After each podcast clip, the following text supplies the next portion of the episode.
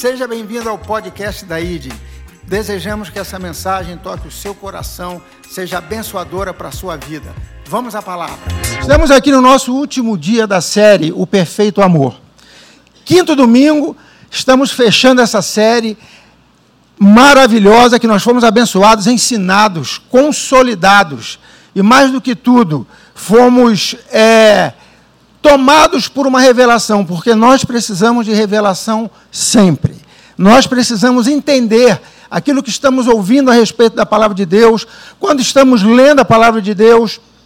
E no domingo passado, Gabriel falou que, pelo menos, ele trouxe cinco características quando nós nos envolvemos com esse amor de Deus. A primeira dela, nós descobrimos que nós somos filhos. Deus é bom. A cruz foi um trabalho completo. Nada é impossível. Você em Cristo, nada é impossível. Que nós faríamos obras maiores ainda. Jesus falou: olha, vocês farão as obras que eu faço, e até maiores. E por fim, que foi o sexto ponto que ele trouxe, ele disse que o perfeito amor lança fora todo medo. Então, o que é que nós descobrimos vivendo essa série, sendo ministrados por essa série? Que existe um complô em amor do céu na nossa direção. O céu resolveu fazer um complô. Ele, o céu fez uma conspiração. Conspiração pega errado, né? É melhor um complô. Um complô de amor na nossa direção. Nós somos alcançados por esse amor. Nós somos envolvidos por esse amor. Então, o amor nos leva a uma liberdade verdadeira. E essa liberdade nos leva a um amor verdadeiro. E o que seria essa liberdade? Essa liberdade é quando nós colocamos a, uma nova lente para enxergarmos o mundo, para enxergarmos Deus, para entendermos o que Deus faz conosco, e essa lente seria a lente da vitória na cruz. Quando a gente entende o que representou a cruz, a liberação de amor, que foi aquele sacrifício de Jesus, nós passamos a ver o mundo de uma maneira diferente. Nós passamos a ter uma convicção muito maior daquilo que Deus vai fazer em nossas vidas. E aí eu quero trazer duas perguntas para nós irmos aquecendo para a pregação propriamente dita. A primeira delas é: será que nós sabemos tudo aquilo que nós julgamos como necessário saber? Eu já vou responder: não. E aí eu quero trazer mais uma outra pergunta. E se nós soubéssemos tudo aquilo que nós julgamos que seria necessário nós sabermos, isso diminuiria o estresse ou a ansiedade em que muitos vivem? Eu também vou responder para vocês: não. Por que não? Porque se nós soubéssemos tudo que nós desejamos saber, nós iríamos viver no passado, olhando o que já aconteceu, ou nós iríamos viver no futuro, aquilo que ainda não aconteceu dificilmente este conhecimento daquilo que a gente acha que tem que saber nos colocaria no presente. Então é por isso que Deus é tão maravilhoso que Ele não, ele não fica nos mostrando aquilo que nós desejamos. Às vezes a gente fala, puxa, mas se eu soubesse se isso iria acontecer, o que nós precisamos saber é que nós somos amados por Ele. O que nós precisamos saber é que existe um amor profundo na nossa direção. O que nós precisamos saber é que Deus sempre nos amou e nunca vai parar de nos amar. E o mais lindo, que Ele me ama, o amor dele por mim é o mesmo que Ele tem por você. Não existe diferença. Ou seja, quando nos reunimos para adorá-lo, nós estamos no nível de amor que todos estão iguais. Todo mundo igual.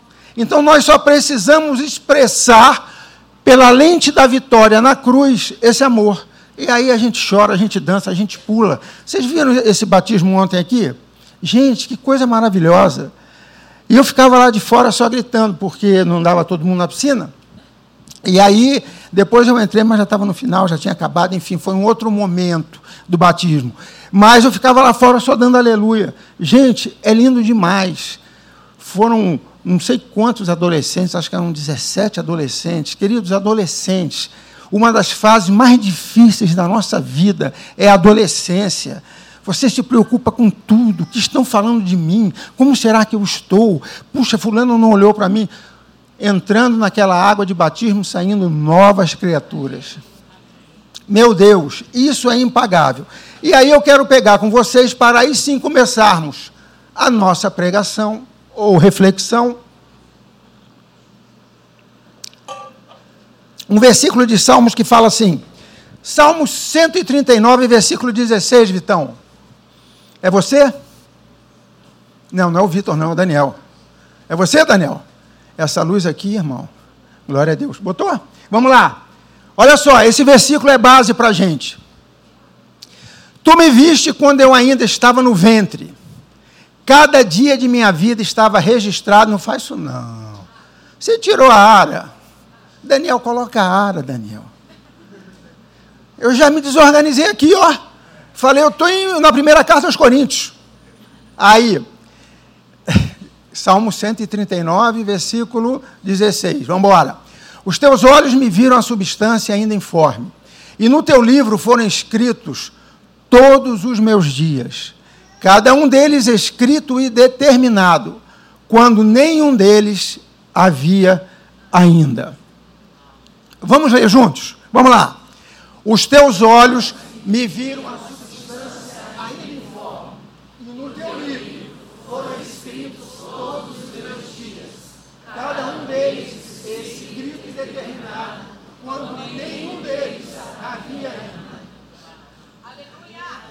Ah! De início a gente já sabe, você não, é, não está aqui por acaso. Não foi algo casual que aconteceu e que Deus lhe colocou nessa terra. Os teus, os teus olhos me viram substância ainda informe. E no teu livro foram escritos todos. Todos os seus dias foram escritos no livro dele cada um deles escrito e determinado, quando nenhum deles havia ainda. Então, meu querido, nós já descobrimos que existe uma história a nosso respeito. Quando você olhar para Deus, você tem que pensar assim: papai, eu quero viver essa história que está escrita no teu livro. É essa história que eu quero usufruir nessa terra. É essa história que eu quero fazer acontecer na minha vida, porque já existe uma história. Deus não está olhando para a gente, peraí, o que, que eu vou fazer com o Ricardo? Agora, ih, rapaz, peraí, peraí, anjo, anjo, cuida dele. O que, que eu vou fazer com o João? Não, não, não. Antes que nós existíssemos, já estava determinado. Você acha que para Deus há alguma coisa que ele não saiba? Ele sabe de tudo. E pegando essa história, eu quero trazer em duas perspectivas. A primeira delas é a história no céu. Existe a história de cada um de nós no céu. E existem essas histórias que vêm narradas na Bíblia que demonstram que existe esta essa diferença de, de percepção de como nós vemos. E aí eu quero ver com vocês, olha só que coisa linda. Meu Deus. A história no céu. Eu quero pegar Juízes, capítulo 6, versículos 14 e 15. Essa parte aqui, Gabriel pregou domingo passado, que fala de Gideão. Que os midianitas estavam oprimindo o povo de Israel. Os israelitas, eles plantavam, os midianitas vinham como gafanhotos, fala a Bíblia, e levava toda a plantação deles. E eles viviam de uma economia agrícola. Então, era, era a tragédia, era, era o caos. E aí Gideão está, lá, está malhando o trigo no lagar. Lagar é lugar de se fazer vinho. Mas, como é um lugar menorzinho e tal, ele estava ali malhando trigo para que ninguém o visse fazendo e levasse também quando houvesse o ataque. Então, o Juízes, capítulo 6, versículo 14. A história no céu. Então se virou o Senhor para ele e disse: Vai nessa tua força e livre Israel da mão dos midianitas. Porventura não te enviei eu? E isso eu acho legal, que Deus, quando Ele chega para falar, quando ele, ele fala algo conosco, Ele já está falando, queridão, já está tudo preparado. Vamos embora. E às vezes a gente fica como Gideão, versículo 15. E ele lhe disse: Ai, Senhor meu, com que livrarei Israel? Eis que a minha família é a mais pobre em Manassés, e eu, o menor, na casa de meu pai. Mas Deus não está olhando para isso. Aí ele fala no versículo 16: Tornou-lhe o Senhor, já que eu estou contigo, ferirás os medianitas como se fosse um só homem. Então, quando Deus vem com a história do céu, ele vem com a história de que já foi contado todos os dias. Ele já sabe todos os dias o que vai acontecer. Então ele chama Gideão e fala: Gideão, vai nessa tua força. Gideão nem sabia que tinha essa força toda. Vocês já viveram isso? E ele fala: Já que eu estou contigo, ferirás os, ferirás os medianitas como se fossem um só homem. E era uma multidão incontável. Fala só de camelos parecia que era igual a areia do, da praia, de tantos camelos que eles tinham. E aí Deus traz a história do céu para Gideão. Fala, Gideão, vamos embora. Eu estou contigo. Agora eu quero pegar uma outra passagenzinha para que vocês vejam como é que Deus já prepara também. Olha só, está lá em Primeiro livro de Reis, capítulo 17, versículo 9. Qual é o contexto dessa passagem? Nós vamos navegar um pouquinho pela Bíblia, é bom, né? A gente sempre andar na Bíblia. Para que vocês entendam, para ver que há respaldo em tudo o que a Bíblia fala. Ela mesma se respalda. A gente não precisa ficar inferindo. Você ouviu o que Deus falou, vai na Bíblia que você vai ter a confirmação. E aí, essa passagem aqui, 1 Reis, capítulo 16, versículo 9. Versículo 1 Reis 17, 9. Fala o seguinte: Elias fez um confronto com o rei Acabe. O rei Acabe, ele estava reinando de uma maneira errada, contrariando aquilo que Deus tinha para Israel. Elias vai confrontar Acabe, Acabe não aceita aquela conversa de que ele estava errado, e Elias fala: Tão certo como vive o Senhor, não choverá sobre a terra durante três anos e meio não choverá sobre a terra.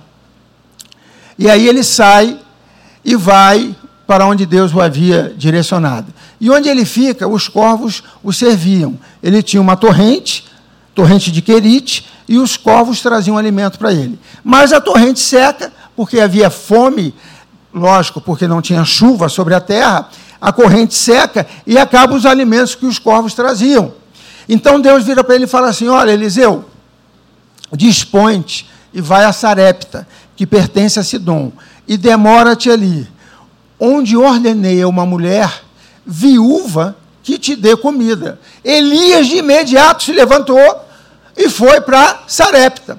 E quando ele chega em Sarepta, ele encontra uma viúva na porta da cidade. E essa viúva tinha ido pegar lenha. E Elias fala: Por favor, é, você pode me trazer um copo de água também? E a viúva fala: Ok, eu vou trazer. E eles vão entrando para dentro da cidade, e quando ela vai entrar para dentro da casa dela, ele pede assim: Por favor, me traga um copo de água e, e, e me traz um pão também. Ela falou: Olha, tão certo como vive o Senhor, seu Deus, eu fui pegar essas duas, esses dois cavaquinhos, essa lenha, para fazer a última refeição com meu filho e depois morrermos de fome. E Elias fala assim: não, de jeito nenhum. Não, não faça isso não. Primeiro você entra, você prepara o bolo, prepara o pão, traga aqui para fora água e pão. E depois você coma com seu filho. E foi o que aconteceu. Dispõe-te, vai-te a Serepta, ele encontra uma viúva desistida, completamente desistida. Ele podia falar, oh Deus, Será que eu não podia chegar lá e já encontrar uma viúva para cima, né? Aí eu estava te esperando, profeta. Deus já havia falado comigo, já está tudo resolvido. Nada disso. Ela estava pronta para morrer. Não só ela, como ela e o filho. Imagina a atmosfera, imagina a frequência. Para alguns outros, imagina a vibe. Cara, horroroso. Você encontrar uma viúva assim e falar: Meu Deus, é ela que vai me alimentar. Mas Deus estava vendo a história do céu. Falou, Elias, pode ir. E Elias foi. Vocês querem, ver também? Agora não vamos pegar o versículo, não. Só mais um. Só para consolidar no coração de vocês que existe uma história a nosso favor, escrita no céu. Quando você lê, quando o Espírito de Deus trouxer uma convicção para você, é porque Deus vai fazer. E aí, lá no Novo Testamento já, quando aqueles discípulos estavam para os discípulos e falaram assim, Pai seja convosco. E aí eles ficam assim meio assustados, eles olha, podem tocar em mim. Vocês vão ver que um, um fantasma, né, um espírito não tem carne e tal, e eles tocam, tem aquele momento de Tomé, e ele fala assim: olha, aguardai do céu, aguardai em Jerusalém até que vocês sejam revestidos de poder. Ele já estava falando aquilo que estava na história do céu. E aqueles homens não entenderam absolutamente nada. Eles estavam, na verdade, celebrando ali, ver Jesus novamente, depois foram ministrados por Jesus e etc, etc. Então, o que nós precisamos entender é o seguinte: Deus está sempre se movendo. O mover dele na nossa direção é constante. Todas as vezes que nós vemos uma expressão do céu na terra, alguém sendo curado, um milagre acontecendo, alguém se convertendo, né? uma nova vida se entregando ao Senhor, é porque aquele mover de Deus, a história no céu está se realizando na terra. É sempre assim. E se realizando de que forma? Porque existe um propósito eterno. Existe uma história eterna na nossa direção. E essa história eterna, nós precisamos nos envolver com ela. Por quê? Eu li uma vez uns, um livro, o livrinho era assim, ele ensina um pouco maçante, mas ele trazia muitas verdades, porque eram pastores discutindo a respeito do tempo de Deus. E esse livro falava o seguinte: sobretudo voltado para o Velho Testamento, que eles conseguiam avaliar melhor, pegando aquela passagem de Daniel, as sete semanas de Daniel, o exílio, etc, etc. Eles, eles chegaram à seguinte conclusão, esses estudiosos, eles falaram assim, sempre que o povo de Israel saía da vontade de Deus, ou seja, deixava de andar com Deus, o tempo parava de ser contado. E aí eles viviam o que eles queriam viver, enquanto povo. Só que distante da direção que Deus estava dando para eles. Distante daquela história que já estava escrita para eles antes que eles tivessem nascido. E aí, quando eles se arrependiam, aqueles que já leram o Velho Testamento já viram, né? o povo se arrependia, a dificuldade que eles passavam e tal. Quando eles voltavam a se relacionar com Deus, esses estudiosos falavam que o tempo de Deus continuava a contar. Por isso, Daniel, capítulo 7, depois leiam, vocês vão entender mais do que eles estão falando. Isso é muito legal, porque às vezes você pode pensar assim: puxa, peraí, mas se tem uma história escrita no céu a meu favor, uma, uma, uma, é, é, é uma conspiração de amor, por que, que eu não estou vivendo isso? Muito provavelmente porque você não está andando com Deus como deveria. Porque se você se envolvesse com Deus no nível que Ele tem para você, você viveria a história eterna que Ele tem para a sua vida. Amém? Vocês estão alcançando? Vocês estão aí? Então é isso que nós precisamos. É esse entendimento. Cara, existe uma história. Meus dias já estão escritos. Queridão, não vai chegar senha falsa na sua vida. A senha falsa é aquela senha que todo mundo sabe que vai passar, né?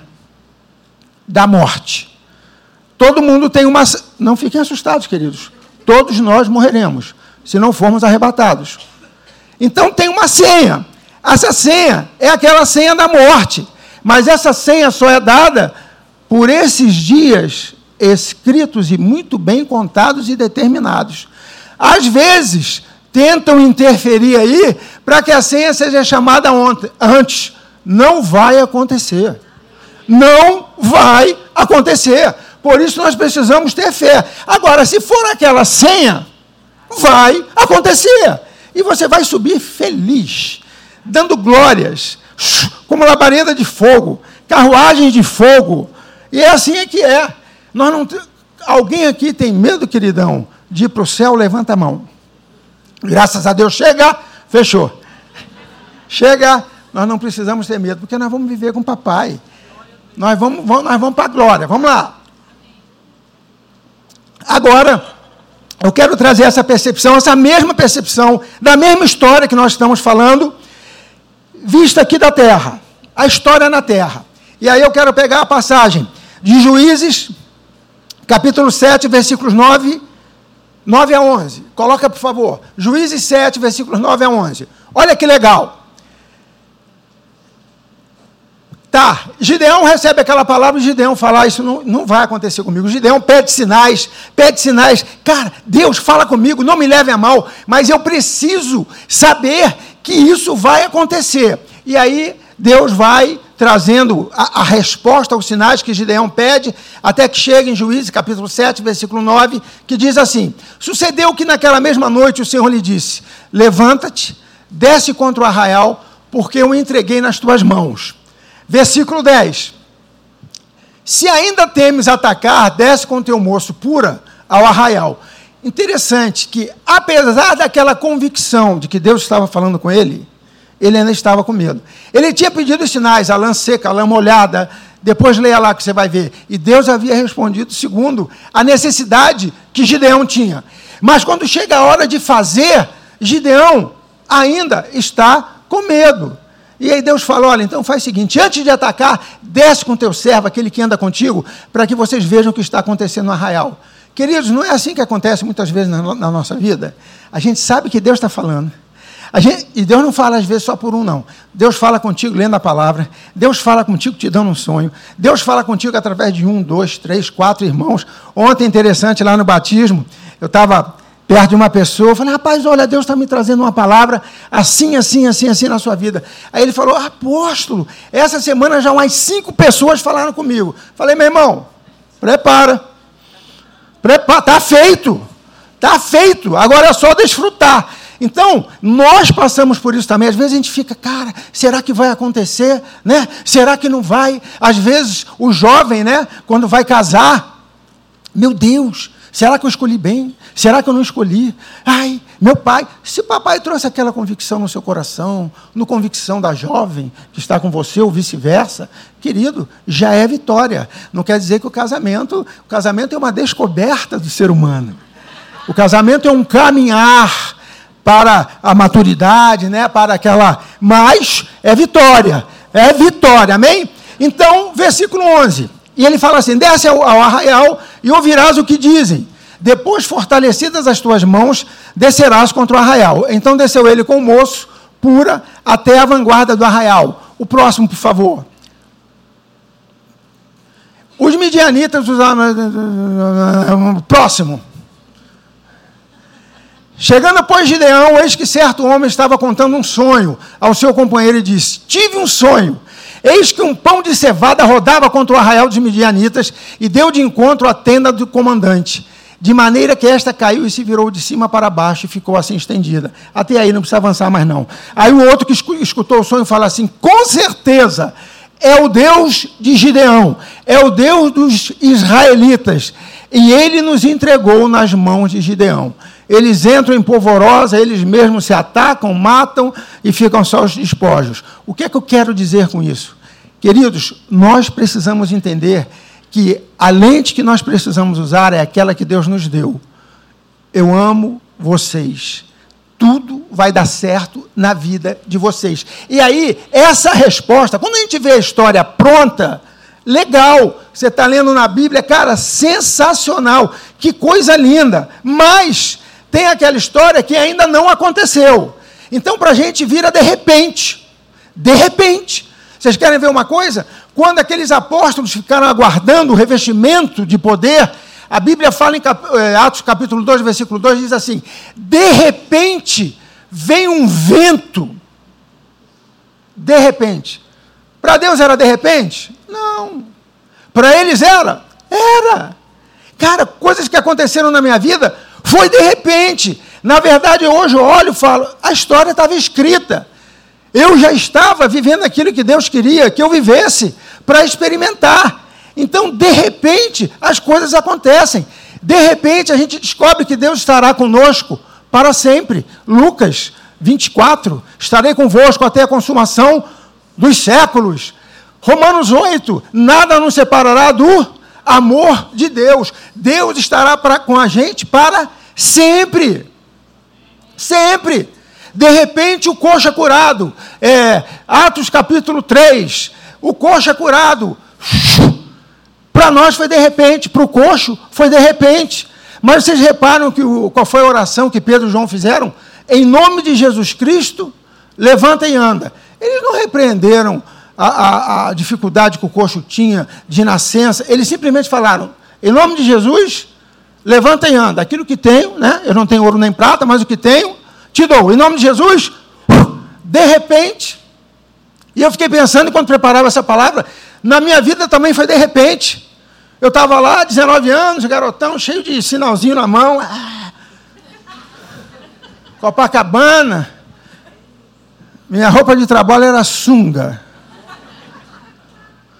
Minha mãe falava. Não vou falar que minha mãe falava, não. Eu estava estudando. Eu era um estudante. Estou lá naquela coisa toda e tal, e Deus vem, de repente, ele me alcança. Para mim foi de repente. Hoje eu olho e falo, cara, estava tudo combinado. E eu não tinha percebido. Estava tudo combinado. As coisas começaram a acontecer. A minha mãe, eu, eu, eu, eu lembro que em casa, eu, eu, eu lendo a, a Bíblia, o corredor, é, era um apartamento, eu li a Bíblia lá perto da janela, na sala. Minha mãe geralmente estava na cozinha fazendo alguma coisa, orientando alguma coisa, e ela me via chorando, e ela ficou preocupada: Meu filho, por que você está chorando? Eu, mãe, a Bíblia. E eu, com 19 anos, sendo confrontado pela Bíblia. E, e 19 anos devagar, eu era devagar demais, graças a Deus. Hoje eu agradeço. A alma estava preservada. E aí, eu chorando, aquele negócio todo, e pá. E ela, meu filho, o que está acontecendo? Ela ficou preocupada. Olha só se não é uma conspiração de amor. Ela ficou preocupada. E como mãe, ela fez o quê? Eu, mãe, eu estou indo nas senhoras que eu tenho ido, ouvir sobre a Bíblia. Ela falou, eu vou junto. Óbvio. Que parada é essa que meu filho chora o dia inteiro lendo essa, essa Bíblia? Tinha uma Bíblia lá em casa, aberta, no Salmo 91. Aquela, aquela. E aí fomos nós. Saímos de casa e tal, e ela, pá, preocupada. Eu não sabia que ela estava preocupada, mas hoje eu, hoje eu sei. E depois ela falou: Meu filho, o que, que era aquilo que estava acontecendo? E aí a gente chega lá, aquele Pentecostes, aquela coisa maravilhosa, mas um Pentecostes organizado. É a palavra profética, meu irmão, tudo que era direção, tal, tal. E daqui a pouco, eu lá, de repente, minha mãe começa a chorar. Aí eu, chorando, e ela, pá, chorando, aquele negócio todo, chorando, chorando, convulsionando. Eu falei, aí quem ficou preocupado fui eu. Falei, cara, o que está acontecendo? Mãe, né? e a gente lá e tal, e aí acabou a reunião. Engraçado que aquelas irmãs como, como Elias, né? Quando encontra a viúva, Elias já sabia o que ia acontecer. Tanto é que ele fala: traz o copo e o pão para mim, e depois coma você e o seu filho. E a Bíblia fala que, como a viúva fez o que Elias havia orientado, não só Elias comeu, mas ela e toda a casa dela por muitos dias, até que choveu sobre Israel novamente. Aquelas senhoras, eu imagino, que elas estavam como Elias. Elas já sabiam, ela falava, pegamos o garotão, e agora estamos pegando a mamãe do garotão. E minha mãe chorando, chorando, aquele negócio todo, e pá, e eu, aí eu fiquei um pouco preocupado. Eu falei, rapaz, porque, porque eu, eu era novo, eu estava me convertendo. Eu não sabia que estava me convertendo, mas eu estava me convertendo. Quer eu não sabia que estava, eu não sabia, eu não sabia de nada do que estava acontecendo. Era muito estranho. Mas enfim. E aí eu saio de lá e nós estamos andando e voltando para casa, que ficava perto. E aí eu viro para minha mãe e falo, mãe, você está bem? Ela falou, eu estou andando como se eu estivesse nas nuvens. Aí eu falei, então ela está bem.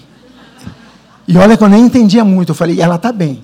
Chegamos em casa, e aí ela senta lá e fica, ela lê a Bíblia para mim. Eu comecei a ler a Bíblia para ela, chorávamos, eu e ela.